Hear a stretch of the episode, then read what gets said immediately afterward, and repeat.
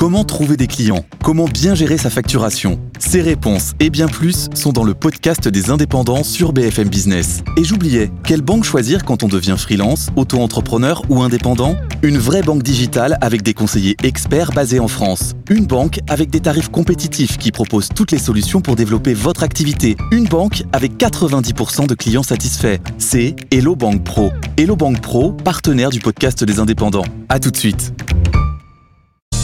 Bonjour, bonjour à tous et bienvenue dans Hebdocom, votre émission média, pub et com sur BFM Business. Toute l'actualité de nos meilleurs acteurs du monde de l'info, de la com, des réseaux sociaux, des médias. Hebdocom saison 2, épisode 7. C'est parti, ça commence.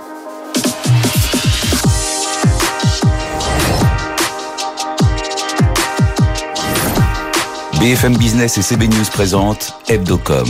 Rebecca Blanc-Lelouch. Au menu aujourd'hui, la plateforme de vidéo la plus regardée au monde bascule vers l'intelligence artificielle générative. Et pour en parler, sa directrice générale en France, Justine Rist, est mon invitée.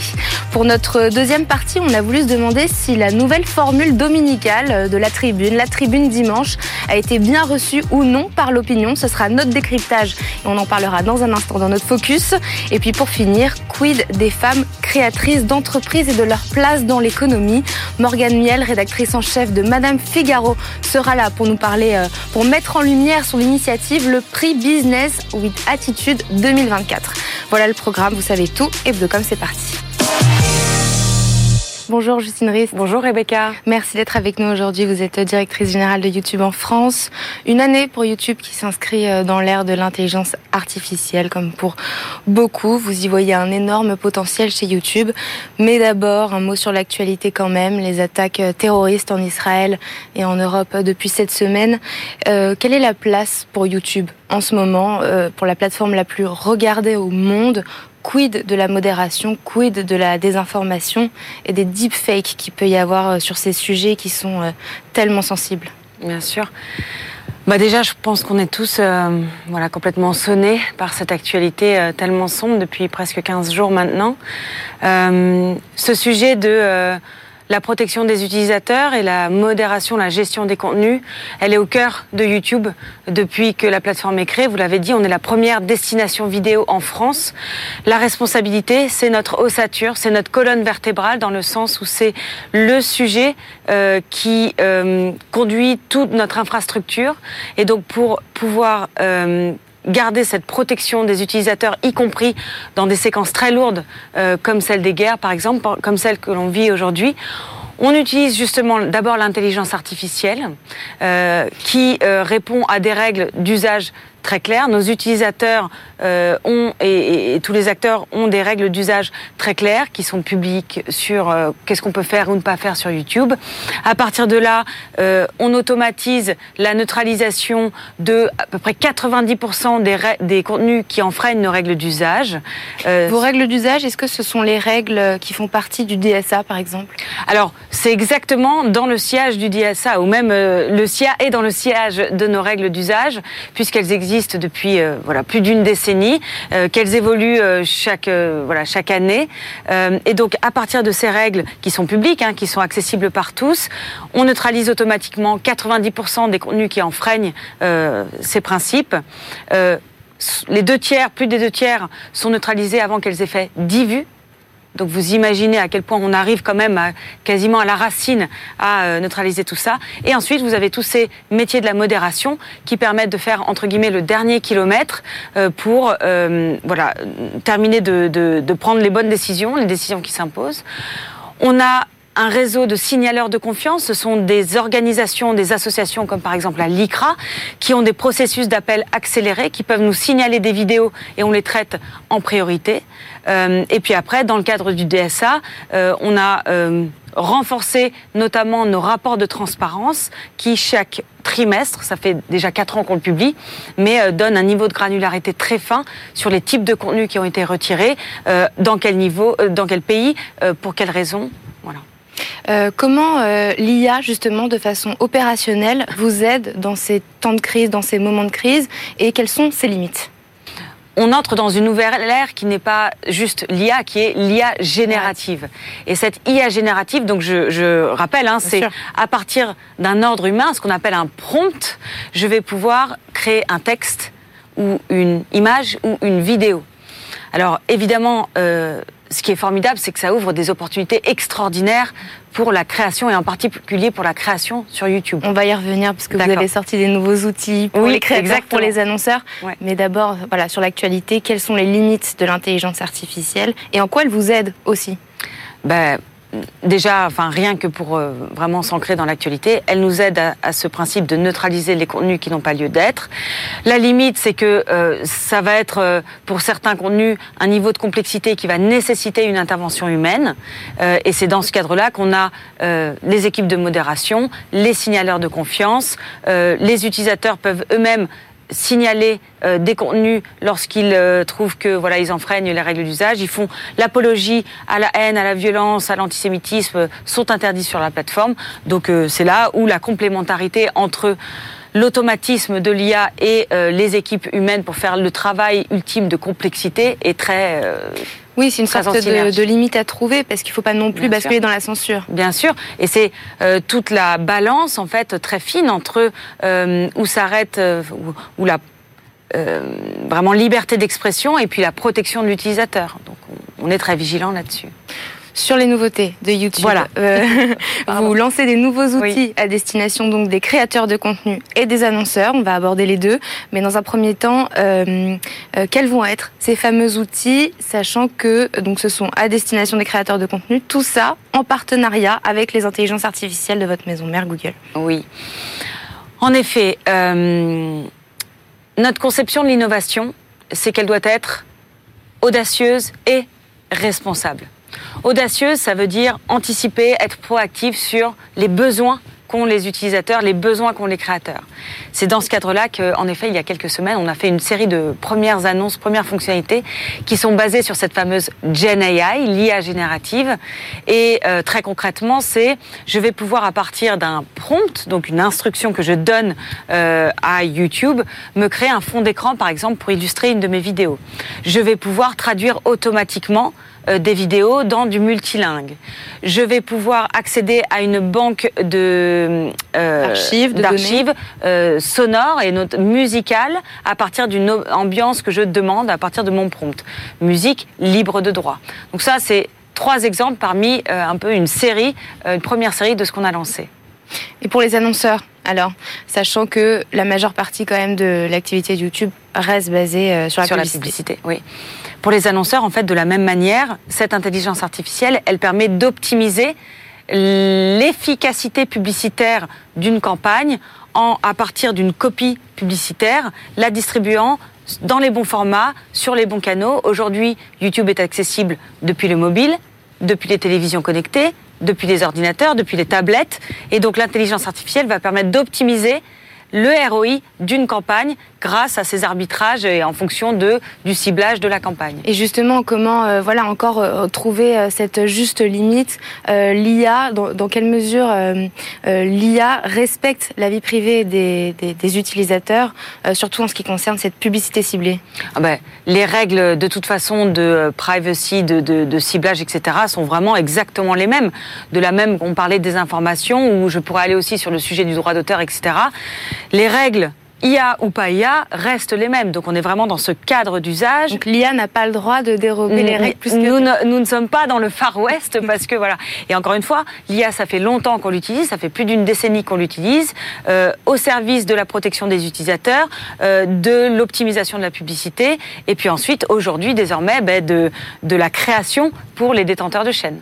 Et justement, concernant la création en intégrant l'IA, comment garantir qu'elle ne favorise pas involontairement certains types de, contenu ou certains créateurs de contenu au détriment d'autres Vraiment, on pense chacune de euh, nos innovations, je l'ai dit de manière audacieuse, mais responsable, ça veut dire on la travaille avec l'écosystème créatif. De plus en plus de temps est passé sur YouTube via les écrans de télé. Oui. Et on peut penser notamment à la une de Télérama, par exemple, de Squeezie, qui titrait L'homme le plus regardé de France, le YouTuber qui squeeze la télé.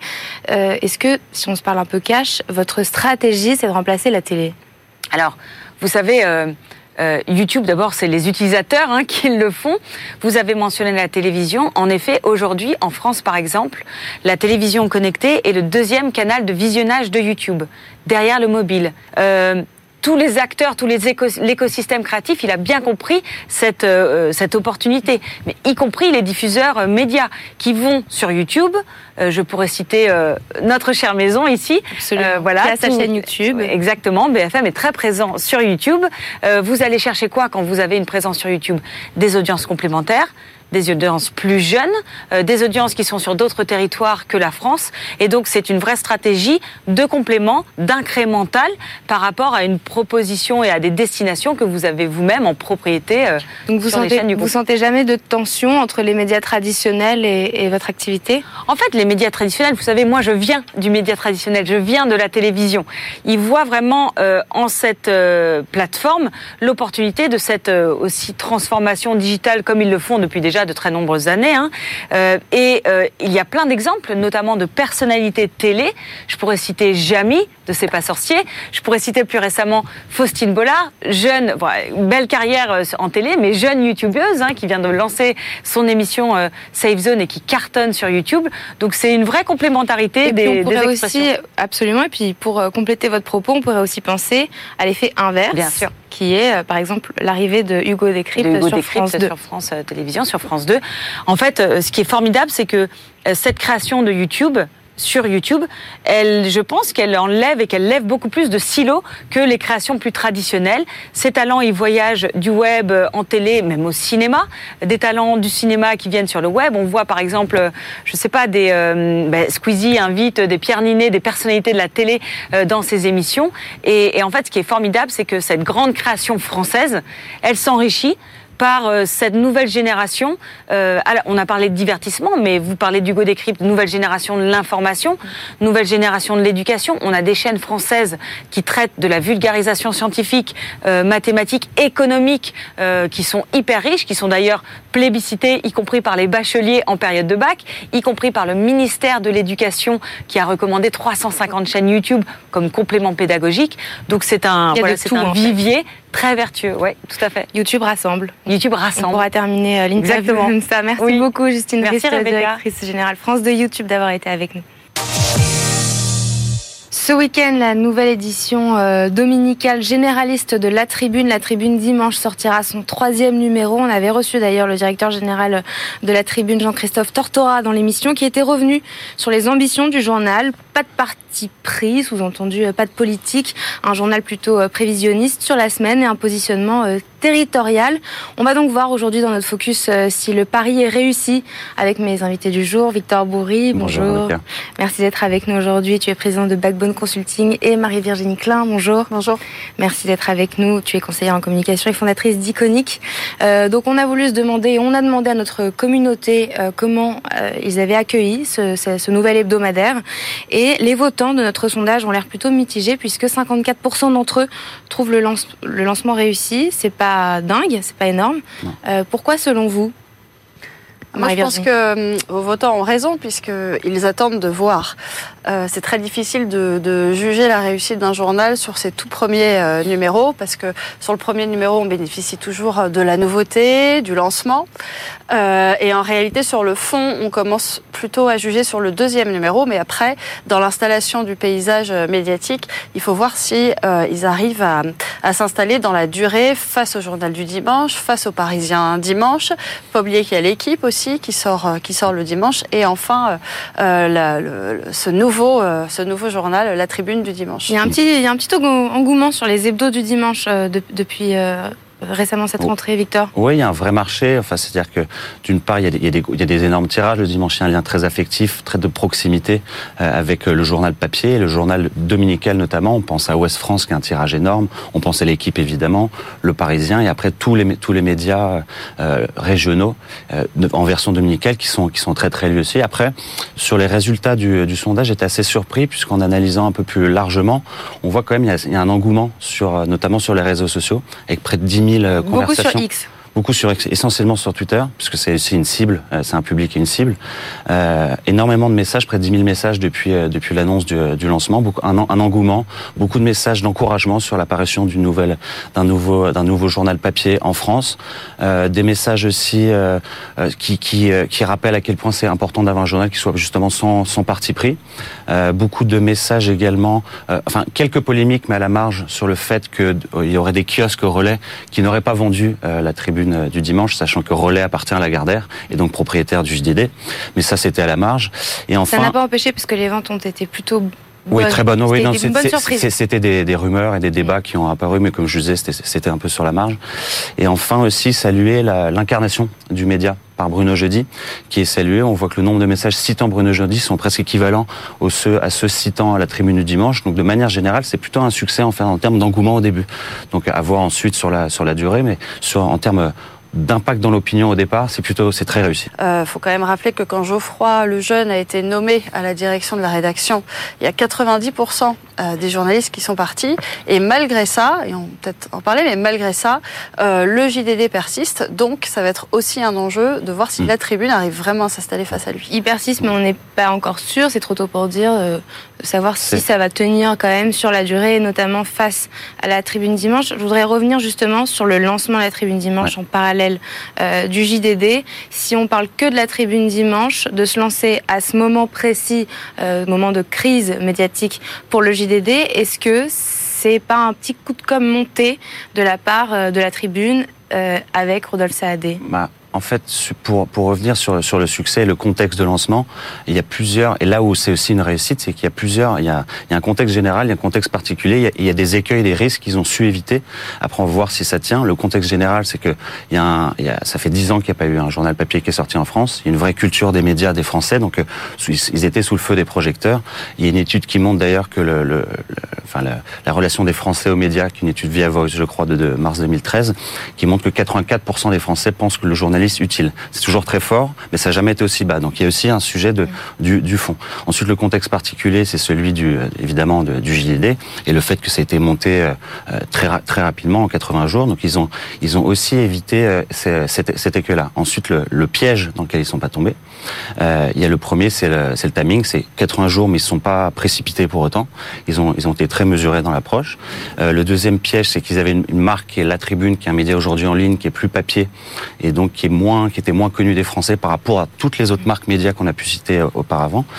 Et par rapport à ça, au sujet de l'impression, il y a le réseau de distribution, mais il y a l'impression, c'est que c'est une vraie expertise. La logistique de distribution est une vraie expertise. Et à part à Marseille où il y a eu un sujet d'impression avec un problème de grammage de papier, ils ont évité, ils ont réussi à éviter tout ça. Et enfin, par rapport au JDD, euh, en fait, on les attendait, euh, en fait, en termes d'objectifs, à, à, faire un, un, un, un, média, un journal de remplacement. Et ils ont, tout le monde les attendait euh, sur ce positionnement-là. Ils n'ont pas fait. Ils ont, ils ont, ils ont créé vraiment un média complémentaire avec euh, du fond, de la forme, des plumes de qualité. Euh, on l'a lu, c'est très agréable à lire, c'est aéré.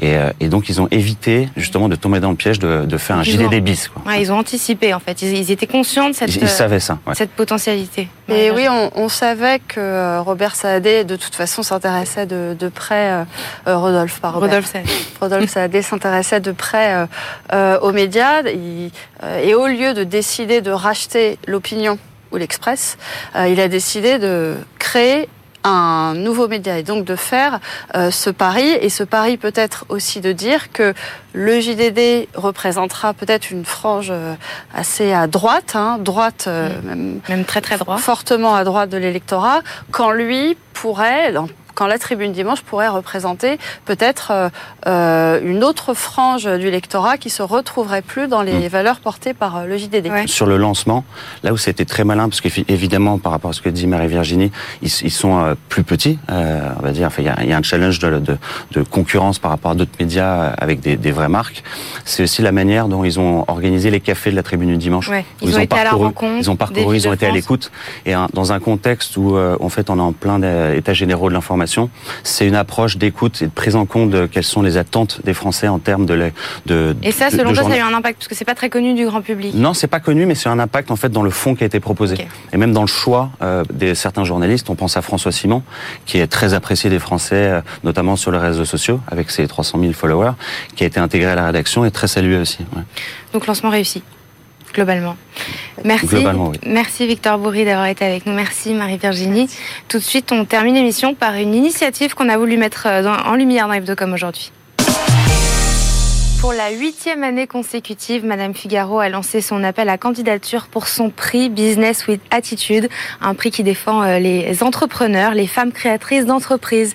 Bonjour Morgane Miel. Bonjour. Merci d'être avec nous aujourd'hui. Vous êtes rédactrice en chef adjointe de Madame Figaro et en charge de ce prix. Racontez-nous à quoi est-ce qu'on peut s'attendre pour cette huitième édition. Merci de votre invitation. C'est un prix qui nous tient beaucoup à cœur chez Madame Figaro parce qu'on l'a lancé euh, il y a huit ans à l'initiative d'Anne-Florence Schmitt, qui est notre directrice de la rédaction. Euh, je ne sais pas à quoi on peut s'attendre pour cette huitième édition parce qu'on ne sait jamais à quoi on peut s'attendre avec les femmes entrepreneurs.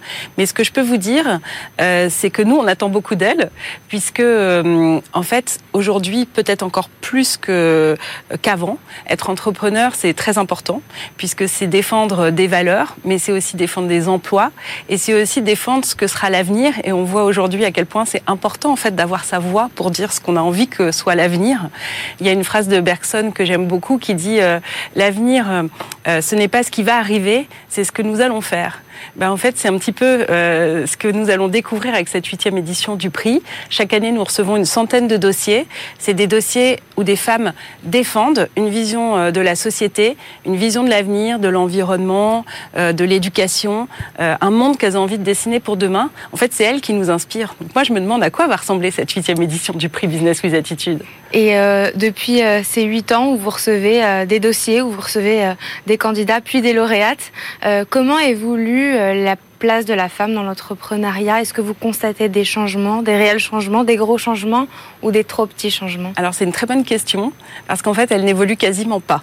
Euh, il y a à peu près 30% de femmes entrepreneurs en France. C'est pour cette raison qu'on a créé ce prix, pour qu'il y en ait plus.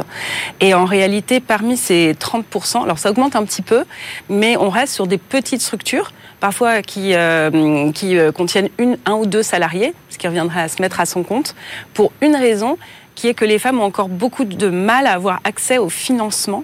Euh, pour vous donner un chiffre, aujourd'hui, le financement des entreprises menées par des femmes, c'est 2% des fonds levés en France en termes de valeur. Donc, Il est c'est rien du tout. euh, Voilà. ce, ce chiffre. Comment, comment ça se fait? Est-ce que c'est parce qu'elles ne sont pas prises au sérieux? Alors, c'est un chiffre qui s'explique de deux façons. D'abord, très peu de femmes arrivent à lever des fonds et elles enlèvent peu quand elles arrivent à enlever. Et c'est en fait, euh, alors beaucoup de personnes essaient de lutter contre ça, hein, des fonds qui se créent, euh, euh, des fonds spécialisés dans les femmes et puis tout un lobbying. Euh, tout simplement, les, il a été montré que les investisseurs ont envie assez naturellement, sans même s'en rendre compte, d'investir dans des personnes qui leur ressemblent. Les investisseurs sont encore en majeure partie des hommes. Euh, ils investissent aussi beaucoup dans la tech. Il n'y a pas beaucoup de femmes dans la tech, 13%, encore moins que dans le reste des autres secteurs. Et donc, bah, il faut qu'on ait plus de femmes investisseurs pour qu'elles choisissent aussi de défendre des dossiers aussi portés femmes. par les femmes. Et puis que les hommes bah, changent de, de point de vue. Et c'est ce qu'on espère qu'ils font quand ils regardent notre prix, puisque Madame Figaro reste le féminin le plus lu par les hommes. Donc, on est aussi euh, très heureuse de pouvoir faire changer euh, leur point de vue. Et Nous, vous avez noté un changement euh, Oui. du côté des hommes en revanche? Oui, absolument. On a énormément de- d'hommes qui nous soutiennent. On a 13 partenaires aujourd'hui, parmi lesquels hommes, femmes euh, mélangés. On a le Figaro entrepreneur et le Figaro économie qui sont les bastions un peu du lectorat euh, masculin. Aujourd'hui, euh, vraiment médiatisent nos, nos gagnantes, nos finalistes, euh, euh, vont les interviewer après pour plusieurs enquêtes qu'ils mènent, etc. Donc on, voilà, je pense que tout le monde est en train de se rendre compte qu'il se passait quelque chose depuis longtemps et que c'est bien de le montrer. Le prix défend l'énergie des femmes à entreprendre, l'énergie des femmes créatrices d'entreprises. Euh, J'ai remarqué que ce terme ressort beaucoup chez vous. Pourquoi créatrice et pourquoi pas entrepreneuse Donc on en parlait euh, euh, tout à l'heure. Le mot entrepreneuse existe, il est dans le Larousse. Pourquoi entrepreneur et pas entrepreneuse et pourquoi créatrice d'entreprise? Alors, bon, déjà, il fallait choisir en- entre un des deux. On a choisi entrepreneur E parce que c'est ce qui nous paraissait finalement le plus neutre et faire le moins de différence entre les hommes et les femmes. Dans entrepreneuse, E, il y a parfois encore chez certaines personnes une nuance qu'ils entendent et que vous, vous n'entendez euh, peut-être pas, mais qui serait d'être entreprenante. Et toujours un petit peu cette... euh, Dans la séduction. Oui, en tout cas, d'aller, vous savez, les, les Non, je clichés qui pas, sont liés ouais. aux femmes et l'argent. On va chercher de l'argent, donc voilà, on, se- on se vend. euh, on voilà, il y a, il y a toujours un petit peu ce côté-là. Donc là, on chipote un petit peu. Mais s'il fallait choisir entre deux termes, on a choisi celui qui, disons, évoquait le, le moins de clichés euh, négatifs pour les femmes. Euh, on arrive presque au terme des appels à candidature. Ça donne quoi pour l'instant? Alors pour l'instant, ça marche très très bien. Euh, on a déjà euh, presque une centaine de, dossiers qui, sont arrivés et généralement ça, augmente complètement, ça double vers la fin. Je rappelle que l'appel à candidature euh, se ferme le 27 octobre, donc je dis juste aux femmes qui nous écoutent de postuler parce que alors ça, en revanche, c'est un moment où les femmes sont, sont entrepreneurs, mais pas toujours entreprenantes pour elles-mêmes. Euh, très souvent, la différence des hommes entrepreneurs, les femmes ne s'inscrivent pas au concours, euh, au, euh, comment dire, même aux concours qui peuvent leur apporter de l'argent, etc. Parce que, bah parce qu'elles travaillent. En fait, elles travaillent vraiment sur leur boîte. Elles, elles s'occupent de leur famille. Elles font. Là, c'est la rentrée scolaire. Bon, ça vient de se mmh. ça se tasse un peu. En fait, elles s'occupent de tout le monde avant de s'occuper d'elle. Ce dossier, il met peut-être 10 minutes à être rempli si vous êtes habitué à remplir aussi des dossiers pour l'ADEME, pour BPI France, etc.